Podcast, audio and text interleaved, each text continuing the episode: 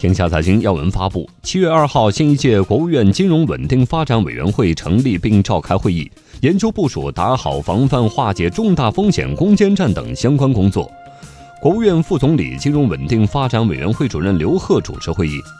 会议审议了金融委办公室提出的打好防范化解重大风险攻坚战三年行动方案。研究了推进金融改革开放、保持货币政策稳健中性、维护金融市场流动性合理充裕、把握好监管工作节奏和力度、发挥好市场机制在资源配置中的决定性作用等重点工作，部署了近期主要任务。会议认为，当前我国经济正向高质量发展迈进，市场主体韧性强，国内巨大规模市场的回旋空间广阔，完全具备打赢重大风险攻坚战和应对外部风险的诸多有利条件。